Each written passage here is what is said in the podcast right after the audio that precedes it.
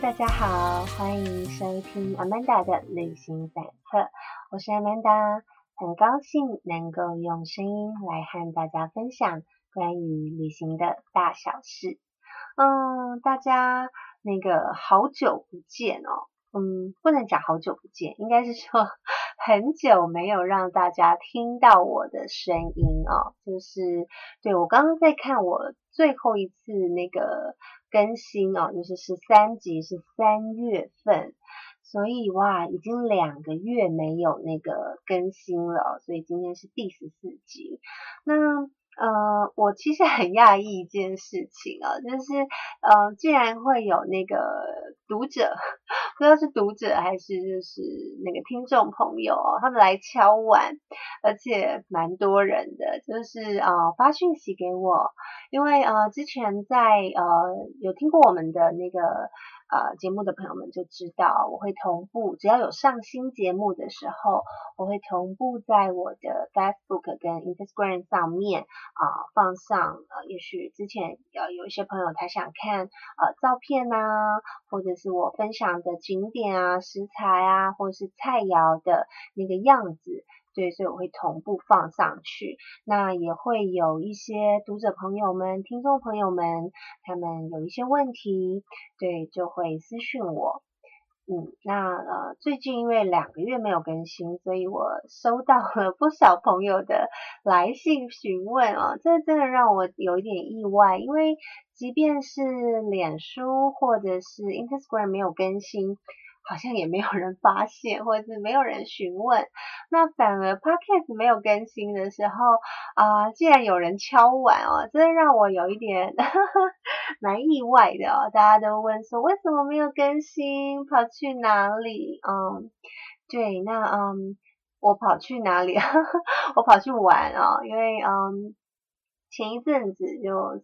呃，三月四月的时候，呃，其呃就是跟朋友去了，因为现在不能出国嘛，所以就去了台湾的蛮多地方旅行，对，去了花莲啊，还有嗯台中南投，对，然后也去了垦丁，还有嗯那个台南，对，去了不少地方。那因为一直在玩，就就没有时间更新哦。对我自己也蛮心虚的，真是不好意思哦。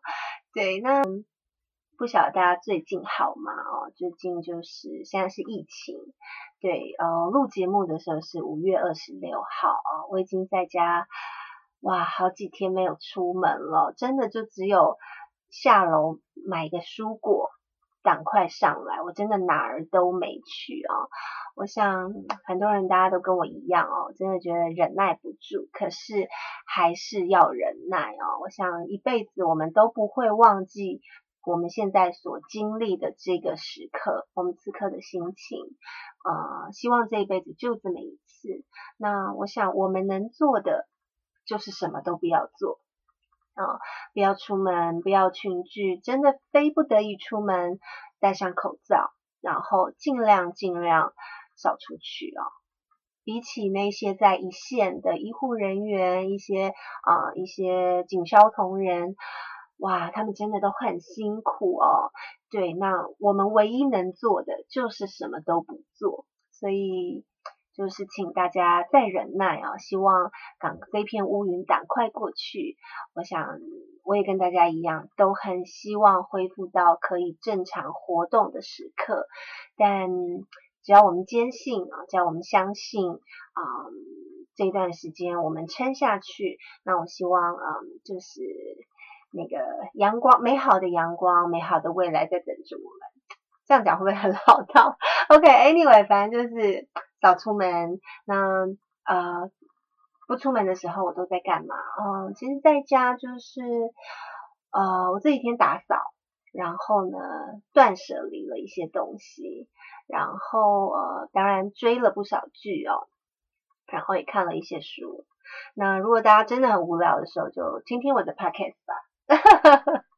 OK，好，言归正传啊，我们今天要分享我们的节目。对，嗯，今天跟大家讲什么呢？讲佛罗伦斯。对，一个我很爱很爱的城市啊。我想世界上有不少令人向往的城市，在作家的妙呃生花妙笔下呢，更显得引人入胜，摇曳生姿。无论是雨果的巴黎、张爱玲的上海、马哈福兹的开罗、狄更斯的伦敦，甚至是徐志摩的翡冷翠，还有端川呃。川端康成的京都，这些城市呢，在作家的绝美文词描绘下，宛如粉墨登场的舞台主角，紧紧的抓住人们的目光，仪态万千。呃，很多朋友啊会问我，呃，毕竟我出了两本关于意大利的书啊，很多人常问我说，啊，意大利这么多城市，你最爱哪一个？啊，这个问题我真的回答不出来哦，因为手心手背都是肉哦。嗯，米兰它很时尚，很有设计感。威尼斯当然就是华丽啊，很浪漫的水都。那那个南部卡布里岛就是度假的圣地啊，悠闲，然后艳阳天。那罗马就不用讲啦，哦，伟伟大又辉煌的历史哦，你走在路上啊，俯视皆是。那佛罗伦斯啊，我特别爱，也很爱啊。为什么会喜欢佛罗伦斯？因为嗯，我在大学的时期啊，虽然我是学商，但是我修了那时候都可以旁听嘛啊，我比本科系的呃，我自己是呃学国际企业管理。但是我们那时候有很多，嗯，就是很多教授他的课是开放旁听的。我在大学很完整的旁听了，嗯，西洋艺术史、西洋文化史，我连那个那个日本文化史、日本美术史，还有那个乐器学啊，我都去修了。呃，那时候教授那个那他们是啊那个艺术系还有那个嗯美术系的那个教授都说我比他们 本科系的学生还认真。那真的就是因为很有兴趣哦，我对西洋艺术、西洋文化非常非常的热衷。那我特别喜欢嗯。像艺术史中间有一个部分是文艺复兴时期啊，那说到文艺复兴时期，就不得不提到佛罗伦斯，不得不提到啊伟大的当时的那个佛罗伦斯的领主啊梅第奇家族。呃，我们可以广义的说啊，没有啊佛罗伦斯就没有现在我们所看到的文艺复兴。没有梅第奇家族所长期赞助，呃，长期对这个艺术的推崇，就没有我们所看到的文艺复兴。所以这也是为什么我很喜欢，嗯，佛罗伦斯的原因之一哦。在这个城市有太多太多，呃，当时所留下来的这些艺术创作。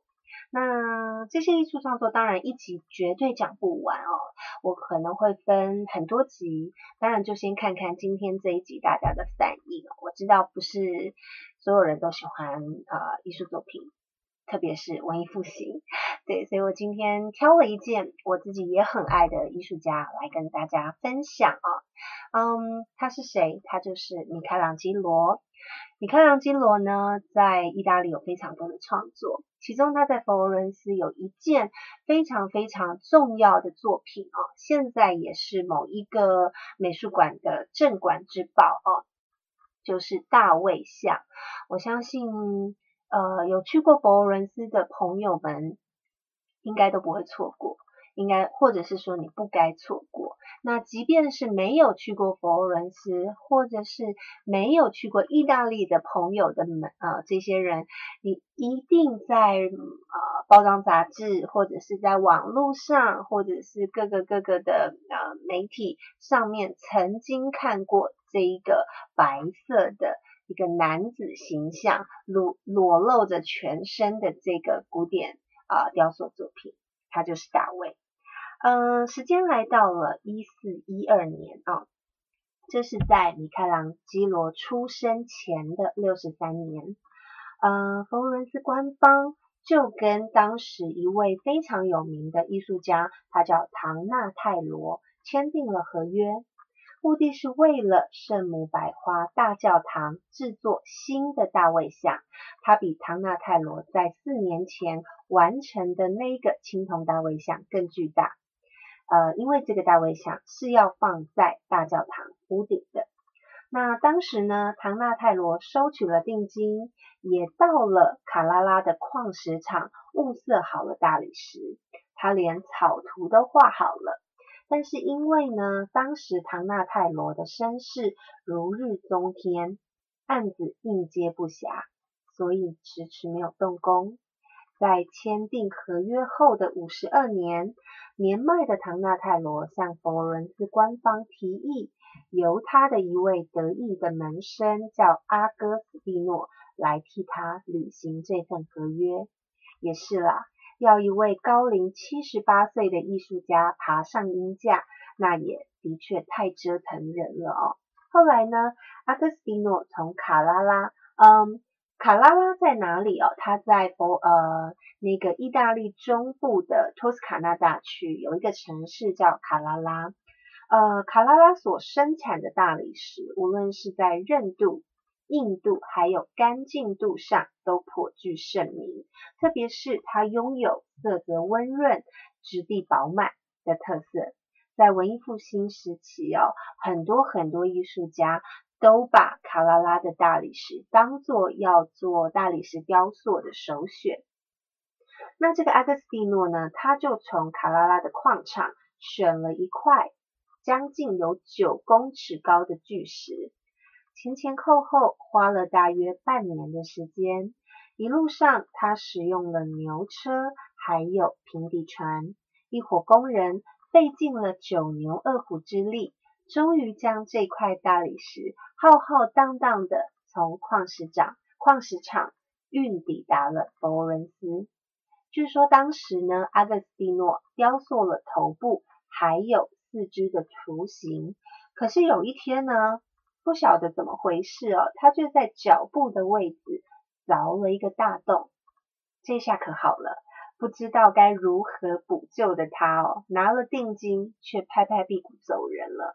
留下了这个残缺的大卫像，在当时呢，没有人可以补救这个烫手山芋，也许是被刻意遗忘了。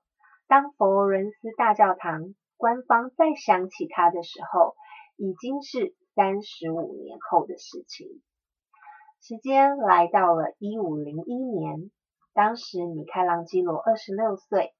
刚完成圣彼得大教堂里面有一件作品啊，叫皮耶塔。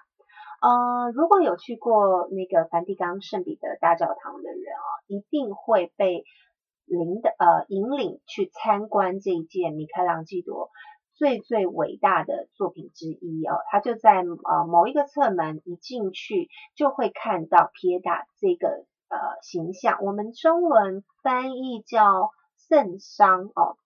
对，圣殇就是说，呃，那个圣母玛玛利亚，她抱着已经死去的耶稣，然后耶稣就躺在她的怀里，然后呢，那个圣母玛利亚非常哀伤的这个面容，对，来当做呃创作题材叫皮耶塔。那皮耶塔的成功让米开朗基罗声名大噪。也越来越多人拿他跟当时已经站在巅峰的达文西相提并论，王不见王的两个人常常相互竞争，也相互回应。呃，其实一开始呢，佛罗伦斯大教堂是找达文西来收拾这个阿格斯蒂诺的这个残局哦。可是达文西看了看哦，摇摇头，也许他有他的考量啊，也许他手上的案子太多，也许也许有各种各种我们已经不知道的原因。那达文西摇摇头就拒绝了。那佛罗伦斯大教堂就重金礼聘米开朗基罗来接手这个啊。不知道该怎么收拾的大卫像哦。那当时呢，很多人啊怂恿米开朗基罗接下这个案子啊。也许在他心目中，这是跟达文西最好的挑战。那讲到大卫哦，就要讲为什么呃，他是在文艺复兴时期很热门的这个创作题材。为什么佛罗伦斯人？这么偏爱这个大卫像哦。你走呃，现在如果到佛罗伦斯去旅行，在城中，无论是那个乌菲奇的那个美术馆，无论是领主广场，无论是佣兵回廊，都看到不少大卫像出自各个呃那个伟大的艺术家的笔下啊。但是为什么佛罗伦斯人这么偏爱大卫？大卫到底是谁哦？我相信很多人不知道。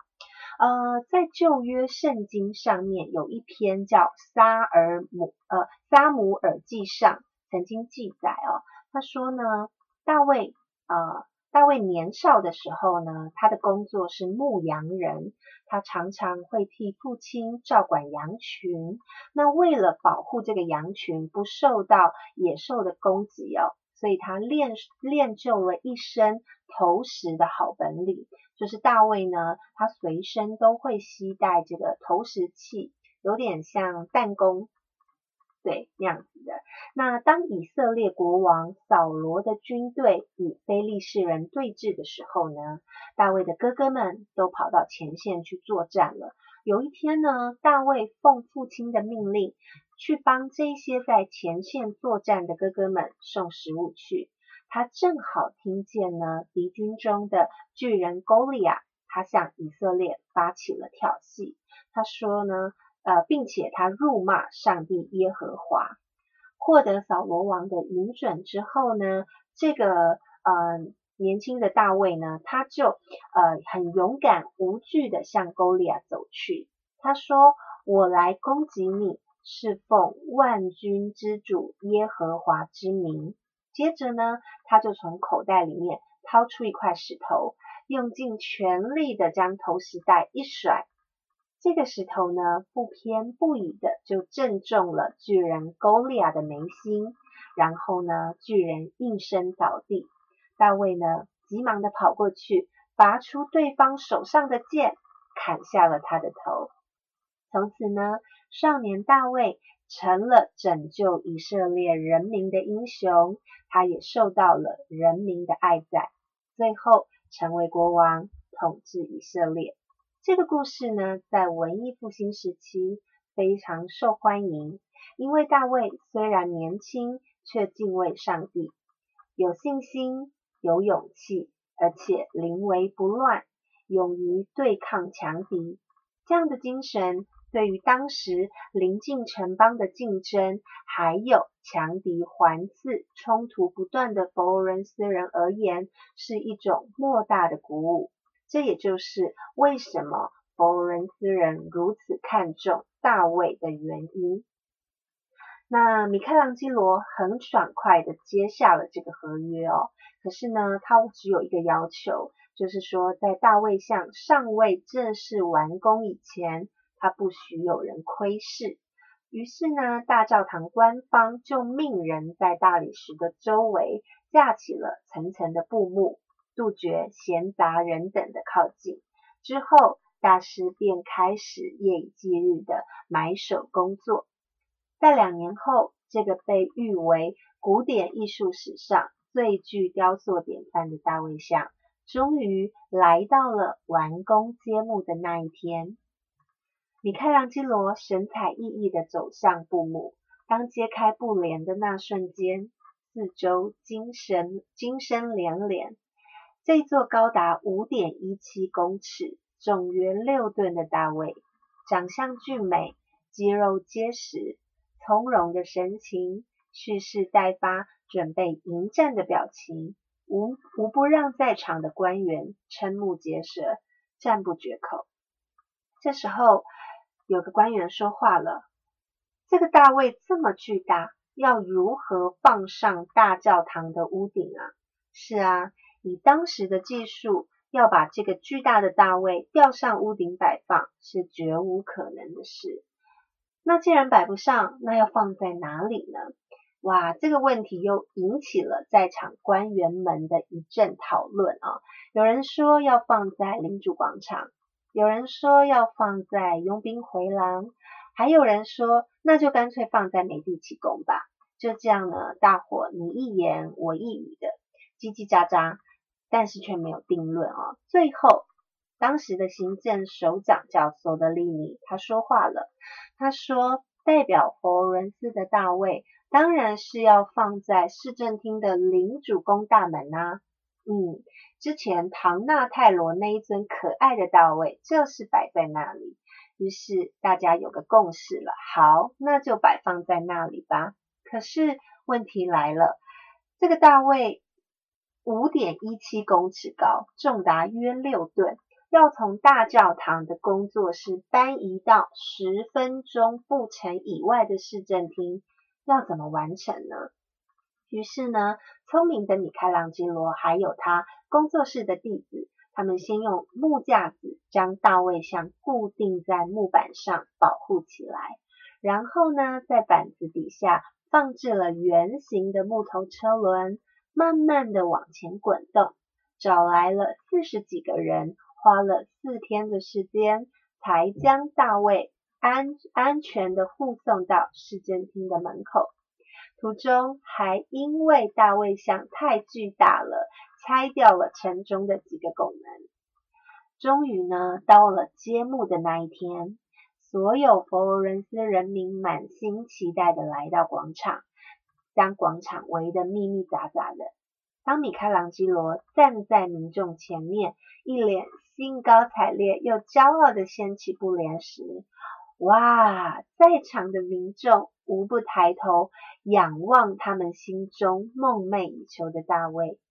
此时，有人赞叹，有人惊呼，但却有个孩子转头向身旁的妈妈问说：“为什么他没有穿衣服呢？”对呀。顿时，孩子身旁的民众开始七嘴八舌的谈论着：“是啊，怎么没有穿衣服？而且他的鼻子好大哦！还有，你看看他是不是斗鸡眼啊？对比起唐纳泰罗的，好像没有那么的好诶。但是当时被官员层层围住的米开朗基罗，他似乎没有听到民众的窃窃私语，还对。在身旁的那个行政官员说：“他说每一块石头里面都有一尊雕像，雕刻家的任务就是让他们从石头里解放出来。就这样呢，这个一丝不挂的大卫呢，就这样伫立在人来人往的市中心。行政官员每天都接受接到民众的投诉哦，他说他就这样没有穿衣服。”妇女的眼睛要往哪里看呢？所以呢，呃，据那个文献记载哦，他说大卫曾经一度被穿上由二十八片铜片制成的无花果叶子啊，就是用二十八片的铜片制造成无花果树叶来当做裙子，把重点部位围住。他也曾经呃，重点部位被贴上。金箔叶子来掩盖，还一度呢，头顶上被戴上精致的桂冠，甚至在某天夜里哦，有个醉汉呢喝醉了酒，拿石头丢向他。还有呢，在某一年的暴动中，他被醉汉呃敲坏左脚趾，甚至呢，在某一个大雨磅礴、雷电交加的夜晚，他还被雷打中哦。所以呢，啊，命运乖结的他呢，不得不为了安全起见，他被佛罗伦斯官方移到现在的呃佛罗伦斯美术学院画廊哦。无论是现在在米开朗基罗广场的中央，或者是市政厅大门的那个大卫像，都是官方哦另外找艺术家复制的。也就是说，要看本尊，就要到呃大概离佣兵回廊走路大概十五分钟步程的这个美术学院的这个画廊啊。这尊被呃西方艺术史上呃誉为最值得夸赞的人男性人体雕像之一。它有着从容的面容、强壮而结实的体态、精巧匀称的刻纹、从容的神情。在在的展示了米开朗基罗在雕雕刻过程中对人体的赞美与投入巨大的热情。呃，完美的大卫像呢，每年都吸引了数百万的民众前去参观，一窥这个文艺复兴时期最具代表的雕塑品之一。嗯，我想啊，假使之后有朋友。呃，有机会到佛罗伦斯去旅行啊，真的很值得一看啊。这个那个学院美术馆，它虽然小小的啊，它里面收藏了非常多古嗯古作品，就是大概是中世纪的作品也有，文艺复兴时期的艺呃艺术家也有。那当然，这个大卫像就是他们的镇馆之宝啊。我记得他们的。呃，门票我去参观的时候，他们的门票上面的这个形象就是呃那个大卫像，对，所以呃有机会呃到佛罗伦斯去旅游的话，可别忘了去瞧一瞧大卫俊美的姿态哦，对。你要仰望它，真的很漂亮哦，很洁白，那个卡拉拉的大理石，还有它的体态哦，真的很值得一看。那当然，佛罗伦斯，佛罗伦斯有太多太多值得一看的哦。我想，嗯，就像像之前讲的，如果这一集的呃大家的反应不错，接下来就会跟大家分享关于佛罗伦斯其他的艺术作品也好，呃，还有景点也好哦。或者是啊，那个讲到佛罗伦斯，大家想到什么美食啊？就是那个牛肚包，或者是佛罗伦斯大牛排哦，这个都是很棒的美食。那接下来都会一一的找时间来跟大家做分享。那今天啊，久违的听众朋友们啊，我们今天的节目就到此为止啊，到此结束。那希望大家会喜欢我今天的分享。那我们下次见喽，拜拜。